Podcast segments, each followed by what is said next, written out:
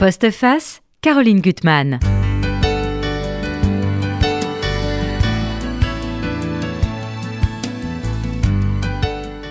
Aujourd'hui, je reçois deux invités, et non des moindres.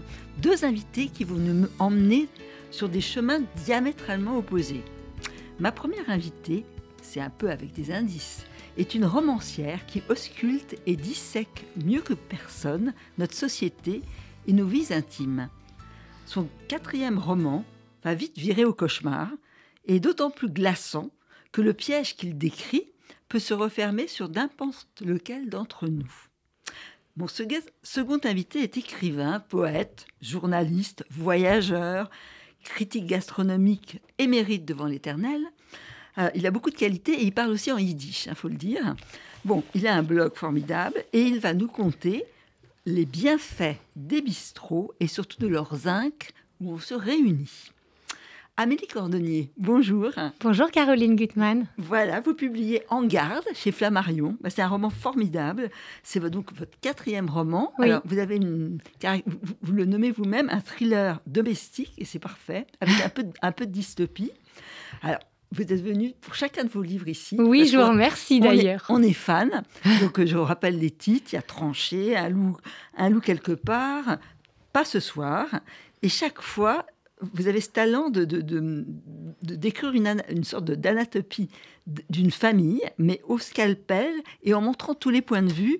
Et ces qualités, on va les retrouver dans votre nouveau roman, c'est-à-dire que vous mettez, vous savez vous mettre dans la peau des personnages, vous vous glissez dans la peau de tous les personnages, vous interrogez toujours leurs mots, les expressions toutes faites, en essayant de, traquer le, sens qu'il y a derrière, parce qu'il y a toujours un sens derrière qui est peut-être pas le vrai. Et là, dans ce livre qui est terrifiant, qui a un côté vraiment kafkaïen, euh, bon, bah, c'est un, un 119, un, quelqu'un qui va faire ce numéro, qui mène à la protection de l'enfance et qui va dénoncer une famille normale, entre guillemets. On verra. Voilà. Alors, vous connaissez Gilles Pudlowski. Je crois que vous êtes adepte aussi de, Tout à fait. Je suis très heureuse de rencontrer Gilles Pudlowski parce que je suis souvent allée dîner grâce à lui. Et ce soir encore, je suis un de vos conseils. Voilà. C'est gentil. Alors, Gilles, bon, vous, vous êtes.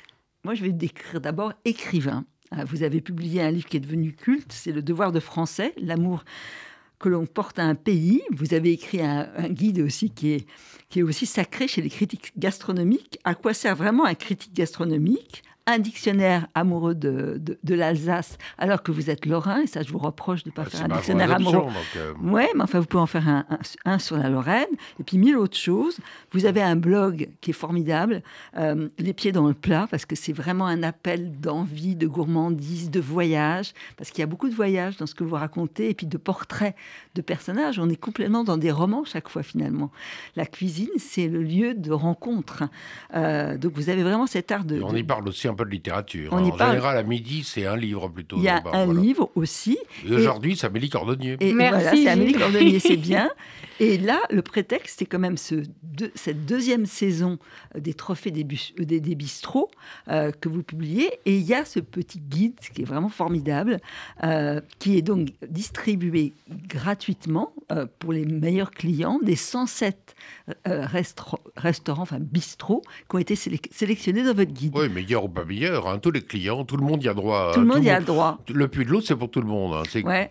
Malraux disait le gaullisme, c'est comme le métro. Hein, tout, le monde, tout le monde sera, sera gaulliste, bah, tout le monde sera plus de l'eau, voilà. et là, c'est formidable. c'est tous les arrondissements de Paris et aussi l'approche banlieue. Et on verra, c'est qu'il y a des chers et des pas chers. C'est plutôt pas cher parce que on, vous donnez la, la, On insiste sur la bonne qualité. Voilà. et puis, on peut manger cachère. On, verra. Euh, si on, veut. On n'est pas obligé de manger de l'andouillette et du saucisson. On, peut, on peut manger, euh, oui, on peut manger du, poisson et des légumes. On peut manger du poisson et des légumes, voilà. Voilà. Je commence par Madame. allez voilà. Amélie, voilà. Donc, dans ce formidable roman, que je répète, c'est captivant. Je l'ai relu une seconde fois. La première fois, je m'étais fait piéger parce que j'ai cru que la fin était réelle.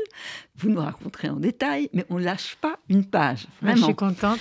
Et le point de départ, c'est un roman, mais c'est quand même une histoire vraie qui vous est arrivée il y a trois ans. Oui. Après le Covid, vous allez recevoir, vous, Amélie, euh, et votre famille, donc votre mari Alexandre et les deux enfants, il y a un de 14 ans et une petite qui a 8 7 ans, à l'époque. Voilà, vous allez recevoir une lettre. Qu'est-ce que c'est que cette lettre vraiment... Eh bien, je reçois une lettre, d'ailleurs, à laquelle je ne prête pas attention tout de suite.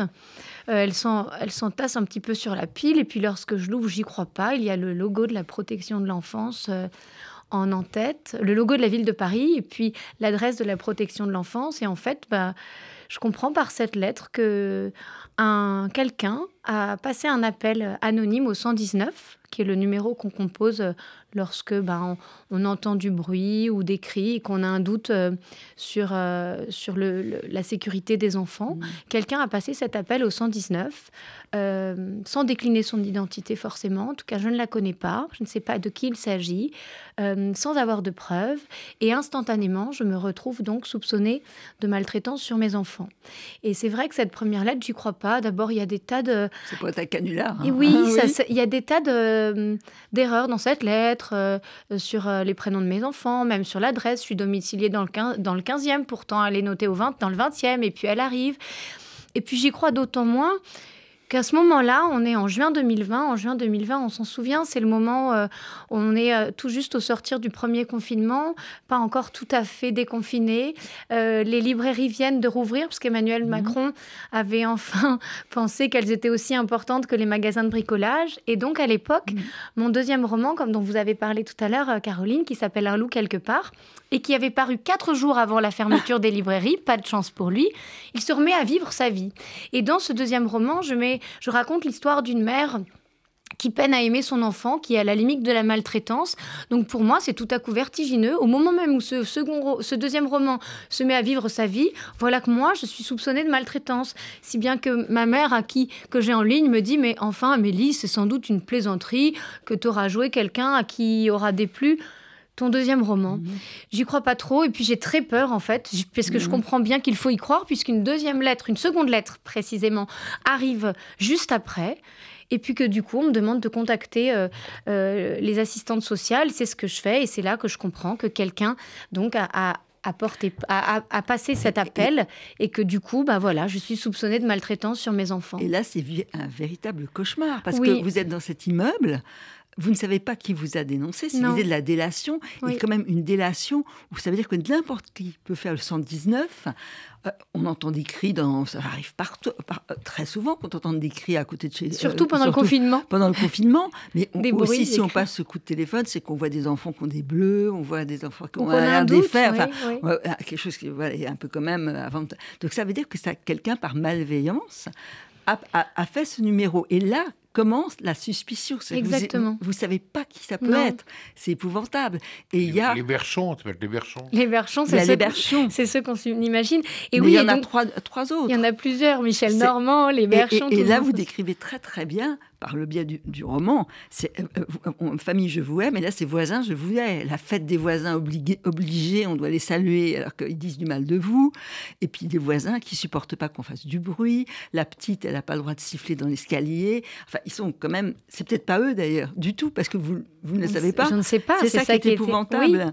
Mais euh, et déjà, il y a une transformation. Vous allez rencontrer les, deux, les deux agents de, de la sécurité. Enfin, bon, vous allez être convoqués et déjà vous allez changer votre comportement parce que vous vous sentez surveillé sans être vraiment surveillé. Oui, c'est ça qui est terrible, c'est que quand bien même on est injustement accusé, puisque c'était mon cas, mm. on se sent coupable. Moi, j'avais jusqu'à l'impression euh, d'être euh, jusqu'alors une famille normale, si tant est que la mm. normalité existe, vous l'avez dit tout à l'heure. Je me suis d'ailleurs demandé qu'est-ce que c'est au fond une famille normale. J'ai pensé que peut-être on peut s'entendre sur cette définition.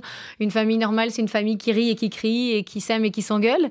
Donc j'étais une famille normale, et puis alors même que je ne suis pas coupable, et eh ben, je ressens une très grande honte et je me sens euh, coupable. Vous allez rencontrer, vous avez une jolie, toujours des très belles formules, ces deux femmes qui vont vous, recevoir l'hydre à deux têtes, parce qu'elles sont vraiment dans la suspicion. Tout, chaque mot va être interprété. Oui, chaque mot est interprété. Et moi, donc je me sens d'autant plus coupable que j'ai écrit ce deuxième roman dont je viens de vous parler.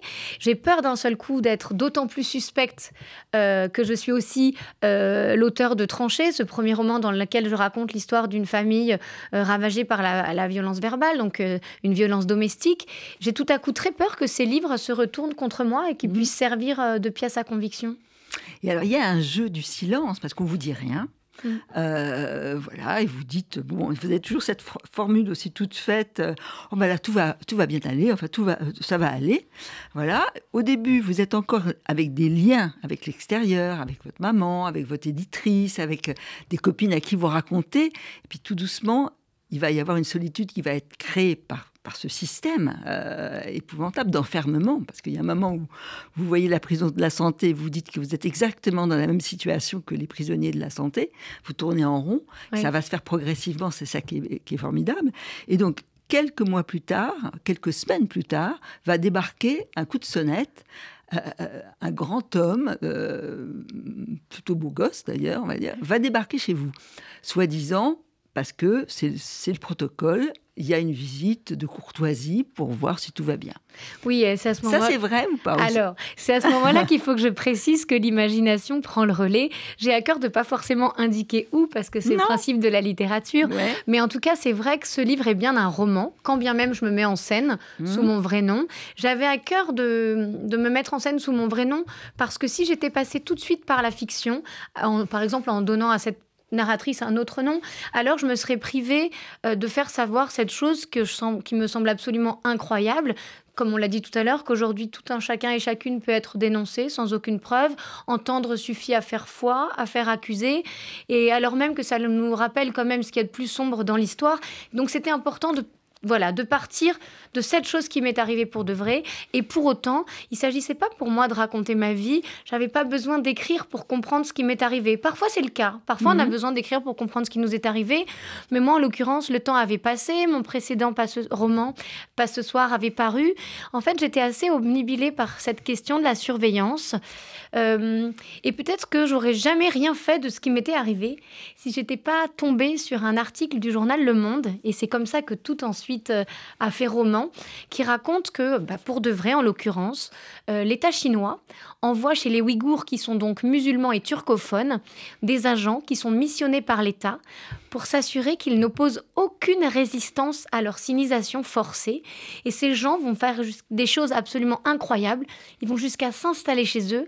Et à partir de ce moment-là, alors même que j'étais enfermée dans, dans mon obsession de la surveillance et que je m'inquiétais aussi de me demander au fond qu'allait devenir notre société qui épie tout un chacun et qui peut nous dénoncer, à ce moment-là, je me suis dit que j'avais sans doute euh, le matériau romanesque qu'il me fallait pour pouvoir partir de ce qui m'était arrivé, pour imaginer une dystopie. J'espère que ça restera dystopique chez nous. Mm. Mais au fond, puisque ça arrive en Chine, pourquoi ça n'arriverait pas chez nous Et qu'est-ce qui se passe Là, ça va être d'une façon insidieuse. Exactement. Euh, voilà, complètement euh, euh, très, très étrange. Hein. voilà, ça va venir tout doucement, pernicieuse.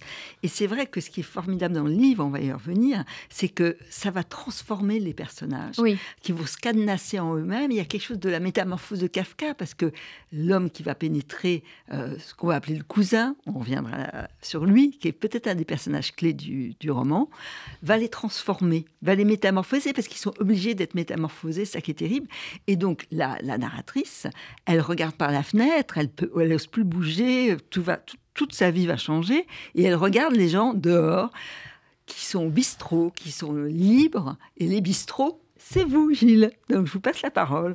Donc, dans votre petit pudelot des bistrots, qui est absolument merveilleux, parce que c'est vraiment un guide poétique de vagabondage d'une table à une autre, d'être à, un autre, parce que chaque personnalité euh, qui tient le bistrot euh, a une histoire, et ça, vous savez la, la raconter. Euh, voilà, cet art de vivre, il tient à quoi? Qu'est-ce qu'un bistrot, au fond? Un bistrot, c'est cinq choses bien, bien déterminées et bien, bien claires. Hein. C'est d'abord un lieu unique avec euh, son, son, caractère, ses banquettes, ses mosaïques au sol, son comptoir, euh, euh, sa convivialité, son côté ancien, parce qu'on aime, on aime bien ce qui est ancien, donc c'est un peu la nostalgie. Ensuite, c'est un personnage qui tient en droit, un aubergiste, ou une aubergiste d'ailleurs. Voilà, une aubergiste, ou alors un patron, voilà. Quand je parle patron, c'est un directeur de de salle ou une directrice. Enfin, il y a toujours une personne qui, qui domine le reste et qui est un petit peu l'ordonnateur des bonnes choses. Voilà. Donc, et ensuite, bien entendu, il y a la cuisine, une cuisine réconfortante généralement. Alors, euh, euh, j'allais dire œuf maillot, blanquette, bourguignon, euh, tous ces plats qui ont bercé quelque part nos enfances et qu'on retrouve, qu'on fait plus tellement chez soi et qu'on retrouve dans, dans ces petits temples du mijotage, parce qu'on aime bien les, la cuisine en cocotte dans cet endroit-là. Et puis, bien sûr, aussi la convivialité. Hein, je l'ai dit, mhm. l'atmosphère qui est importante, hein, la, chaleur humaine, et puis aussi le rapport qualité-prix. Voilà, ouais, voilà on, voit qu'il y, a des menus. On a éliminé certains endroits qu'on avait vu l'an passé qui étaient euh, exagérément chers. Voilà. Euh, généralement, notre fourchette de prix est raisonnable. Euh, je pense bah, bien sûr à notre ami Serge Elzera, l'opportun, qui dit toujours en rigolant, ça va vous amuser.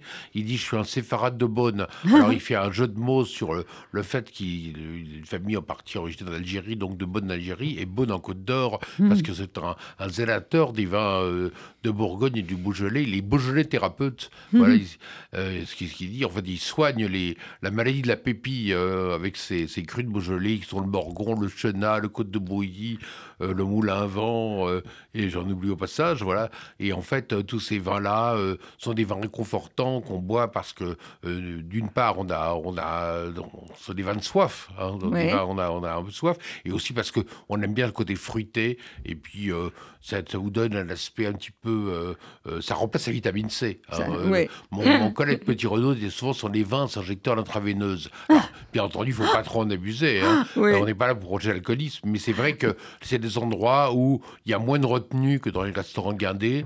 Euh, c'est un endroit euh, où on est bien. On est sympathique. C'est une deuxième maison, un bistrot. Une deuxième maison. Alors, dans ce petit bulot des bistrots, qu'on peut donc trouver dans les 107 restaurants, bistrots qui ont été sélectionnés, donc il y a les 5, commandements Et on Je précise aussi qu'on peut le télécharger gratuitement sur Internet. Oui. Vous faites www.gilpudlowski.com, hein, c'est le blog depuis dans le plat, euh, auquel on accède. Vous faites Pudlo Bistro sur Google, vous tombez dessus et vous téléchargez, vous avez le guide chez vous. Voilà. Mais si vous le en, version papier, effectivement, vous l'avez dans, dans, le bistrot qui est près de chez vous. il y a là une tribune euh, d'Alain Fontaine, qui est le président des, des, bistrots et cafés de Paris, qui est tout à fait émouvante d'ailleurs, parce que vous, vous citez, vous, dans votre préface, Blondin, qui dit que le zinc, c'est ce métal vecteur d'amitié. Et là, lui, il parle de, de cet art de vivre qui à disparaître. Il y a moins de bistrots, mais il y en a quand même. Et ils sont très militants, ils sont forts, ils sont enracinés pour que ça revienne un jour dans le patrimoine.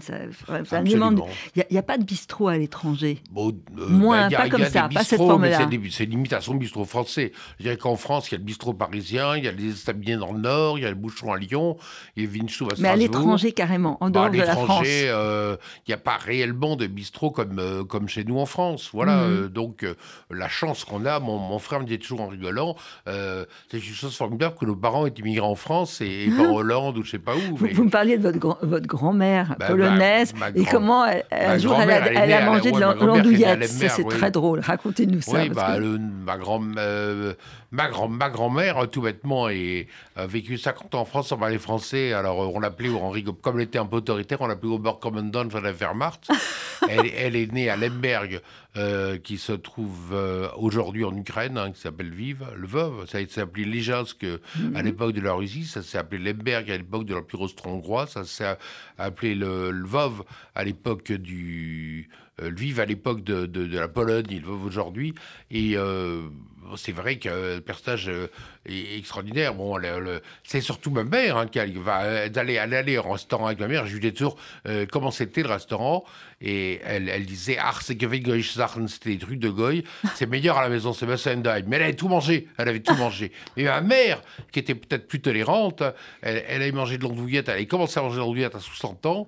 Et elle me dit finalement, c'est pas si mal. Et elle a fait une distinction entre les Goeschsachen, qui sont les, les qui sont les trucs de Goethe, c'est un peu méprisant, hein, c'est un peu péjoratif, et les Goeschnaches, c'est les, les plaisirs de Goethe. Voilà, les plaisirs de, des gens non juifs, qui finalement sont des plaisirs justifiés. Mon père, qui, a fait beaucoup de métiers, dont, dont, le dernier métier était de vendre des salaisons, il avait une boîte à Nancy qui s'appelait Estinter Salaison, il vendait de la charcuterie, tout ce qu'il y a de plus, euh, tout ce qu'il y a de plus non cachère, voilà, euh, avec des rillettes de, du banc, de conneries, ou du, du, jambon, etc. Enfin, des choses que, que vous ne mangeriez pas si vous mangez évidemment, si vous savez les lois de la cache-route et du chouradarour, hein, je connais par cœur, puisque j'ai, quand j'étais petit, on m'a, on m'a collé à l'école à Kiba, donc j'ai, j'ai eu droit à, au, enfin, comment dire, au, cours du professeur Wachowski et, euh, Armand Abécassis, donc je connais ça par cœur.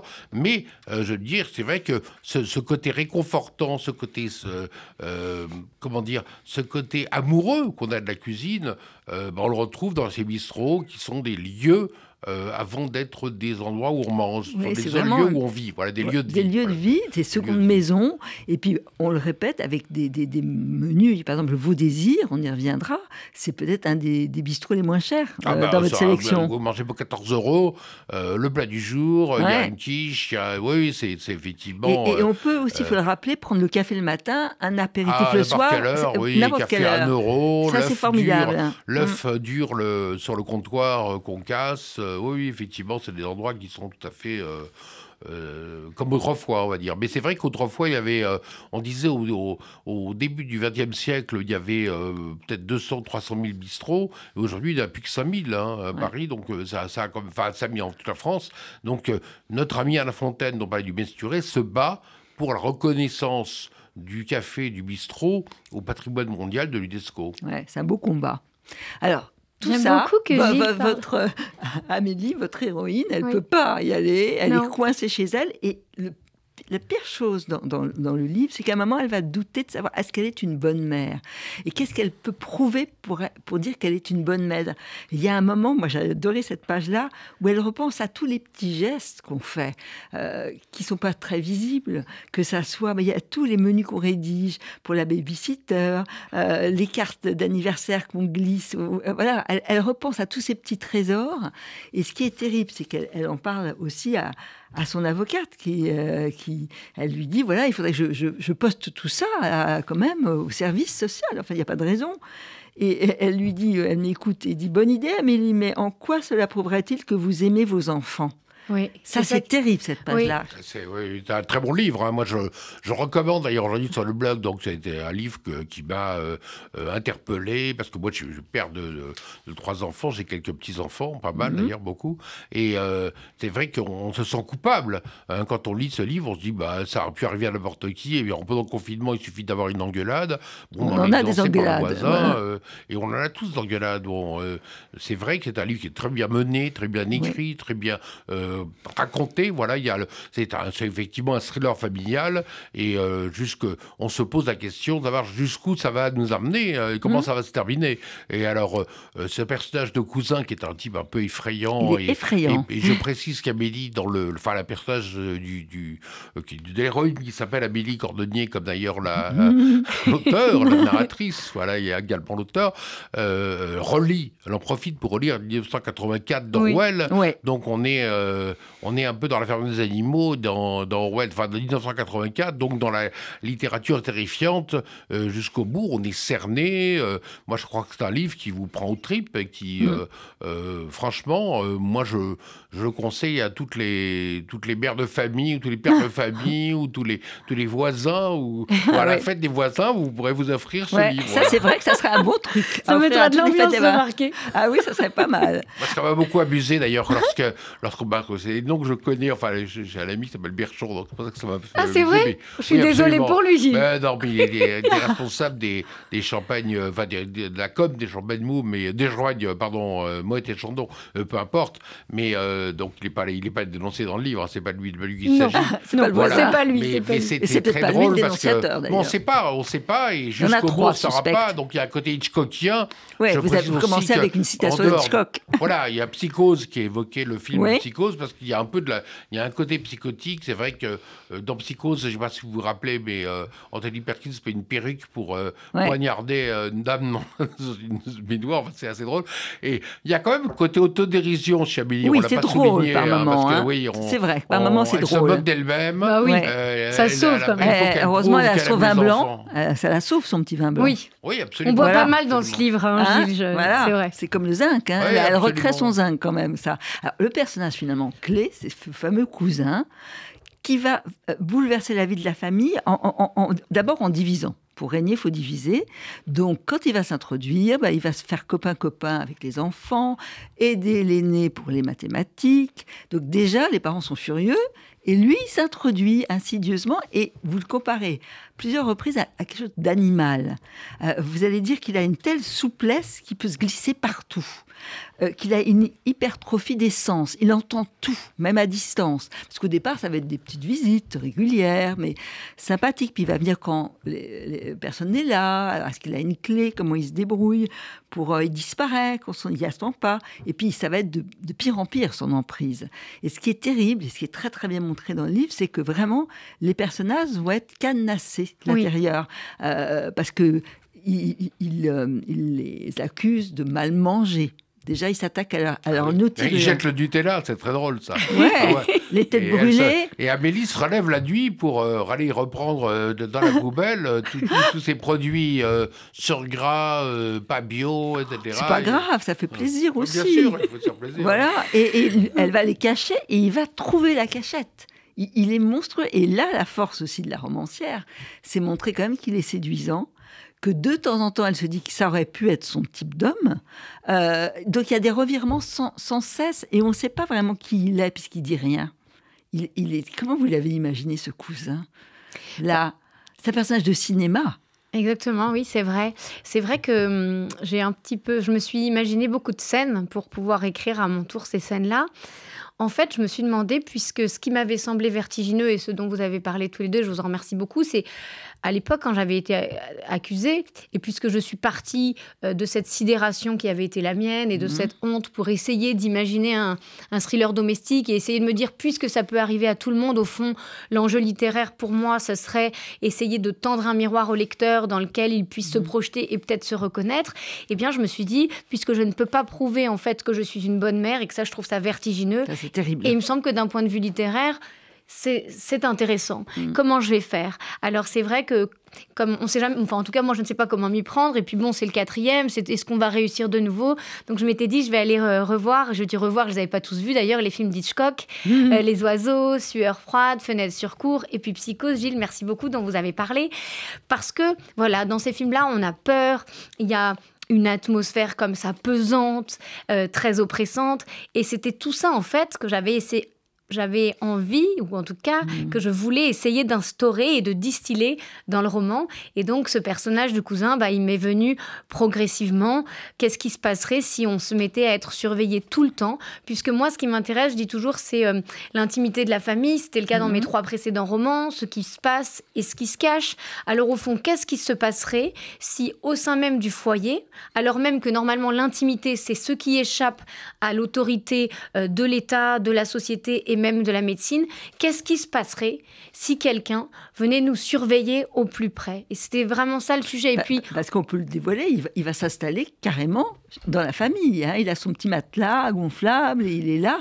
Et ce qui est terrible, c'est aussi quand ils font l'amour. une question idiote de lecteur idiot? Droit? Non, aucune euh, question lecteur bête, voilà. Est-ce que est-ce que c'est un personnage réel au départ? C'est un personnage que j'ai imaginé. Ah, Totalement imaginé. J'ai imaginé, mais puisque ce personnage existe ailleurs en Chine, pourquoi il n'existerait pas chez nous Alors même qu'aujourd'hui, on vit donné une autre forme. Voilà. Aujourd'hui, on vit déjà sous le sous la. Il fait peur. Hein, il fait peur. Il est bien imaginé parce qu'il fait vraiment peur. Parce qu'il est séduisant. Non, mais en plus, il est intelligent. Ouais. Il fait la cuisine. Il fait la cuisine. On peut trouver il, fait la vaisselle. Il, fait la vaisselle. Il sait tout faire. Il fait la vaisselle. Il dit reposez-vous, Amélie, vous êtes fatiguée.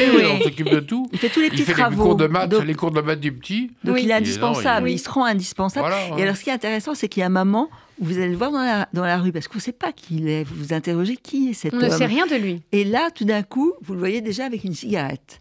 Et une cigarette alors qu'il interdit tout, euh, trop d'eau chaude, euh, une bonne nourriture, une vie saine, enfin bon. Donc il a une cigarette. Alors s'il a une femme, comment il fait pour pas sentir la cigarette? Et puis vous vous demandez même à un moment si c'est pas un comédien, si on vous a pas envoyé un comédien, parce qu'il il est là, euh, plus du tout le même. Oui, voilà. Après, là, vraiment, ce qui m'a, ce qui ce qui m'amusait, euh, c'était de partir de cette euh, chose terrible qui m'était arrivée pour me demander bah, qu'est-ce qui se passerait, qu'est-ce qui se passerait si on se retrouvait avec. Euh, il y avait, j'avais en tête, vous en avez parlé tout à l'heure, Caroline et vous aussi, Gilles, merci beaucoup. 1984 de George Orwell. J'avais en tête ce livre-là tout le temps dans mon esprit. Qu'est-ce qui se passerait si finalement quelqu'un qui serait euh, Mhm. la métaphore du téléécran, de l'œil de Big Mhm. Brother, venait s'installer chez nous? Et aujourd'hui, on est déjà surveillé 24 heures sur 24 par des caméras. On a des caméras sur nos ordinateurs. Mhm. Euh, il, y a- il existe même des drones si petits qui pourraient rentrer, j'imagine, par euh, le trou d'une serrure. Donc, qu'est-ce qui se passerait si on se retrouvait comme ça avec quelqu'un qui nous regarde tout le temps? Tout le temps. Et alors, vous dites d'ailleurs, parce que euh, euh, il y a la honte, il y a la, la solitude, parce que là, vous voyez plus personne. Vous vous coupez complètement du monde. Vous pouvez plus parler à l'éditeur. Enfin, voilà, vous êtes coupé du monde et vous dites que finalement, vous êtes contaminé et qui colonise euh, vos corps et vos pensées. Oui. C'est- terrifiant, ça, parce que Oui. vous n'êtes plus les mêmes. Vous métamorphosez. Il n'y a plus, il y a plus d'ardeur, il n'y a plus d'intensité, il n'y a plus presque plus d'amour. On n'arrive Euh, plus à rire ni à crier. C'est vraiment coup, la métamorphose de Kafka. Vous allez devenir des, des- des personnages vides, quoi, des robots. Oui, Hein, c'est la menace. exactement. Je pense que c'est ça la menace de la Ouais. surveillance au fond. C'est la menace d'être déshumanisé. Ouais. Euh, j'ai eu beaucoup de mal à trouver ce titre en garde. Et puis un jour, au bout de mois et de mois, il m'est venu et j'étais contente parce que euh, dans En garde, il y a plein de choses, bien sûr. C'est la position de l'escrimeur euh, à l'offensive ou à la défensive, Mhm. on ne sait pas encore. C'est la garde des enfants qu'on peut qu'on veut pas perdre. C'est euh, la sentinelle qui nous surveille. Et puis il y a aussi cette, il y a aussi le vin de garde, Gilles. Vanguard. Hein, c'est dans l'expression. Alors, ils boivent pas du vin de garde, remarqué dans le roman. C'est dommage. Ils boivent du vin moins, moins bon que ça. J'ai pas pensé au Vanguard, effectivement. Hein, c'est pas mal pour notre Quand C'est le rencontre. chef de garde au, au garde, effectivement. J'ai plus pensé, effectivement, au votre cousin hein, qui fait penser à un garde churme. hein, Oui, c'est ça, oui, ça qu'on pense. Mais, beau euh, et séduisant. C'est là mais où c'est le piège. ce qui m'a fait rire quand même, c'est qu'Amélie est obsédée par le vin blanc. Donc, Oui. je sais pas si elle boit que du vin blanc, mais moi je me méfierais du vin blanc. On dit c'est un peu le, le vin des gens qui boivent trop, euh, euh, pas de manière, un peu comme de l'eau. Vous voyez, Ah, je veux dire. Donc euh, j'ai un copain dont je dirai pas le nom, mais je disais tout à l'heure, si vous avez fait attention, euh, qui avait tendance à boire à beaucoup et aujourd'hui il boit que du jus de tomate. Donc euh, Bon, c'est pas gay non plus, Non. ça. hein. voilà. Donc Voilà. euh, non, non, mais le vin rouge c'est bon aussi. J'ai envie Alors, de dire à Amélie. Voilà. Très bien, j'en C'est bois aussi. seul boirai reproche que je lui ferai. j'en C'est aurait pensant à vous, que du vin blanc, voilà. Et donc, il y a aussi l'expression se garder d'eux. Se Ça, c'est garder d'eux, et c'est très justement ce à quoi vous faites allusion. Euh, Caroline, se garder d'eux, c'est quand on a tellement intériorisé une contrainte Ouais. qu'on s'abstient soi-même de rire, de crier, de vivre, Ouais. qu'on ne peut plus être soi. Ouais, se recroqueviller. On a- sur- Voilà, oui. c'est ça la, la contrainte d'être surveillé, c'est de plus être soi-même. Tout à fait. Hein, ils ont perdu leur âme. Euh, on ne dira pas la fin, parce Non. que euh, jusqu'au bout, il y a le suspense, mais c'est formidable. Alors, je Ouais, très bien, reviens très, bien fichu, comme on ah dit. oui, hein. sur vos personnages, parce que dans ce guide, il y a plein de personnages, parce que vous avez la curiosité. Ah, L'un et l'autre, vous, Amélie, pour euh, parler de ce livre, en province, vous allez le voyer partout, dans toutes les villes de province, dans des salons, dans les librairies. Et Gilles, votre vie quotidienne, elle est faite, vous tissez des liens euh, à travers la France, euh, avec des restaurateurs, avec euh, voilà, des, Oui, les aubergistes, des avec, aubergistes. tout le monde et on se rend compte au, on est dans un comptoir et puis le, le- le titre de la préface c'est si les croutons étaient comptés je pense justement au- on a l'impression d'être dans un monde à part lorsqu'on est dans un bistrot mais on, on se retrouve dans une espèce de monde idéal voilà c'est un monde Ouais. idéal qu'on se crée avec des amis de, de hasard de rencontres que vous aurez peut-être oublié quand vous serez parti de l'endroit mais je me rappelle d'une phrase que me sortait Yvonne à Strasbourg la légendaire Yvonne Allaire qui était la Vinchou de Strasbourg, elle disait Chez moi, les gens viennent avec leurs soucis, les oublient au vestiaire Mhm. et repartent Sans. sans, sans. Voilà, sans. C'est formidable. Alors, il faut quand même dire qu'il y a eu sept lauréats dans, Oui, dans- dans absolument. ce livre, avec des gens très différents. dont le merveilleux Moulin à vent rue de Ouais. Saint-Bernard, le Théophile Molès, qui est Ouais. formidable. Voilà, la chef de l'année, il y a euh, euh, Charlotte le- Vallée, qui est, qui est superbe aussi. la voilà. transmission Cyrano, aussi, ça je trouve ça très important. Ah, les, la les frères, transmission. la, la bonne franquette, les frères La bonne franquette est très Le- sympa. Voilà, Ouais, c'est un, c'est- c'est c'est, un euh, bistrot de campagne à Montmartre. Voilà, un vrai bistrot de campagne. Il y a aussi les bistrotiers de l'année qui sont des gens merveilleux, qui sont très très drôles. Faire un carton Mhm. sur Instagram parce que je, je, je publie tout ça sur Instagram. On a fait des vidéos absolument virales vu 400 000 fois par euh, euh, tout le monde, hein, euh, mhm. avec les frères, les frères Dufour et leur copain Charlie Laborde. Mhm. Ça, ça, s'appelle Paul Chen cherche Pidi. Et puis vous avez l'extraordinaire, j'allais dire, j'allais Jean-Gabriel Debeuil, qui ah tient un vieil endroit qui existe depuis 1962, qui s'appelle Georges ah, rue du Mail, où on mange ah. des choses toutes bêtes comme le cérémoula, la salade de lentilles, et puis le pâté de tête, et puis la saumonière, et puis plein de choses très bonnes. Et il raconte des histoires formidables, il y a une voix formidable. On a fait un petit film avec une vidéo vu 450 000 fois depuis une semaine, donc ça va en mhm. faire un million dans peu de temps. Il y a, le bistrot créatif aussi, hein, hmm qu'on n'oublie aucun lauréat. Il y a le bistrot créatif de ah l'année. oui, absolument, avec euh, Benjamin Schmitt, qui a le son d'origine, voilà. Et l'art de vivre et tradition aussi, le Gavroche. Le Gavroche, absolument. Alors, le Gavroche, c'est Nicolas Decatoire, c'est un garçon qui est depuis 25 ans dans leur vie de bistrot. Il, part, il est parti dans le Beaujolais là, hier, il est revenu ce matin uniquement pour chercher les meilleurs Beaujolais du moment. Et euh, il vous fait, alors lui aussi, c'est de la céleri boulade, euh, pâté de tête, enfin des choses toutes bêtes, euh, tout ce qu'on aime. Euh, bah, un poulet rôti avec des frites, hein, ça peut être et des frites maison qui sont formidables, et des desserts crème caramel à tomber par terre. moi, j'adore cet endroit. c'est un endroit sympa, près de la Bourse, hein, rue, mmh. rue, Saint-Marc, et on a l'impression d'être aussi chez soi. On arrive au comptoir, ça commence par ça commence parce que qu'est-ce que tu bois? Ben, En fait, il ne vous laisse pas choisir. Hein. Il vous sert le vin blanc. L'autre jour, c'était un Côte du Rhône des frères euh, Perrin Beaucastel. Voilà formidable et puis euh, tout ce qui sert est génial voilà. Et puis il y a de la poésie. Moi je connais bien chez Perret parce que j'habite pas loin. Euh, et c'est vrai que c'est un, très vieux bistrot. Et vous dites que c'est une atmosphère à, Paul Fargue. C'est vrai. sympa oui on a, on a, l'impression d'être dans un vieux truc qui est devenu un peu moderne. Mhm. autrefois le père Perret était peut-être plus c'était une plus petit. Ah, ça fait un peu brasserie maintenant avec une grande terrasse, mais ça restait quand même dans son jus avec le côté euh, euh, sandwich. On peut manger un sandwich au comptoir si on veut. Donc euh, c'est pour tout le monde. Voilà, c'est rue Daguerre et c'est ouvert tous les jours. C'est ouvert tous les jours. Ouvert tous les jours. Ça. Et puis ce qui est intéressant, c'est que vous racontez un peu, pas toujours, vous pouvez pas toujours, l'histoire de ces de ah ces bah, chefs. On raconte toujours, oui. Ah, leur histoire à eux. Leur histoire à eux, c'est ça. L'histoire des bistrots, parce que c'est son endroit généralement comme une légende, hein, un mythe derrière. Et euh, je crois que mon, bon boulot, hein, mon, mhm. ma mission, quelque part, si Dieu m'a mis sur Terre, c'est pour transmettre une émotion. Mhm. Hein. Euh, c'est, on est là, on, euh, peu importe si moi j'ai bien mangé, ce qui est important, c'est que le lecteur puisse et envie. voilà, et envie, et envie, donner envie, donner envie de boire, de manger, de rigoler. J'ai envie de dire à tous, bon appétit, large soif. Et ce qui est formidable, c'est que souvent, c'est des gens qui viennent d'autres métiers. Euh, je, pense, je crois que le, le patron du Vaudésir Désir, n'a pas toujours tenu un bistrot. Oui, il a été euh, dans, dans l'industrie, et je pense surtout à Bertrand Boineau, euh, alors lui qui est un, le roi du bistrot Paulbert dans le 11e, qui, qui, possède plusieurs endroits, mais qui est un endroit magnifique. Il a été notaire, enfin dans, il a travaillé dans la banque, il a travaillé, ça n'a strictement rien à voir avec la cuisine, mais donc il, compte bien, c'est un bon comptable, hein, parce qu'il a quand même six établissements dans la rue, euh, notamment avec sa, femme Godel Cadoré, qui est dans les, maisons Cadoré, c'est une maison d'huîtres très connue en Bretagne. Hein, du côté de Rex-sur-Belon. Et euh, il a également les cahiers du bistrot, mais nous, on a mis euh, son, en avant son, son bistrot Paulbert, qui est formidable, qui était euh, un endroit sans intérêt, mais il a refait un décor à l'ancienne. On croit que ça a toujours été là. Et c'est un garçon très intelligent, je vous dis, qui était, qui était dans autre chose, hein, dans le juridique, judiciaire, dans la banque, etc.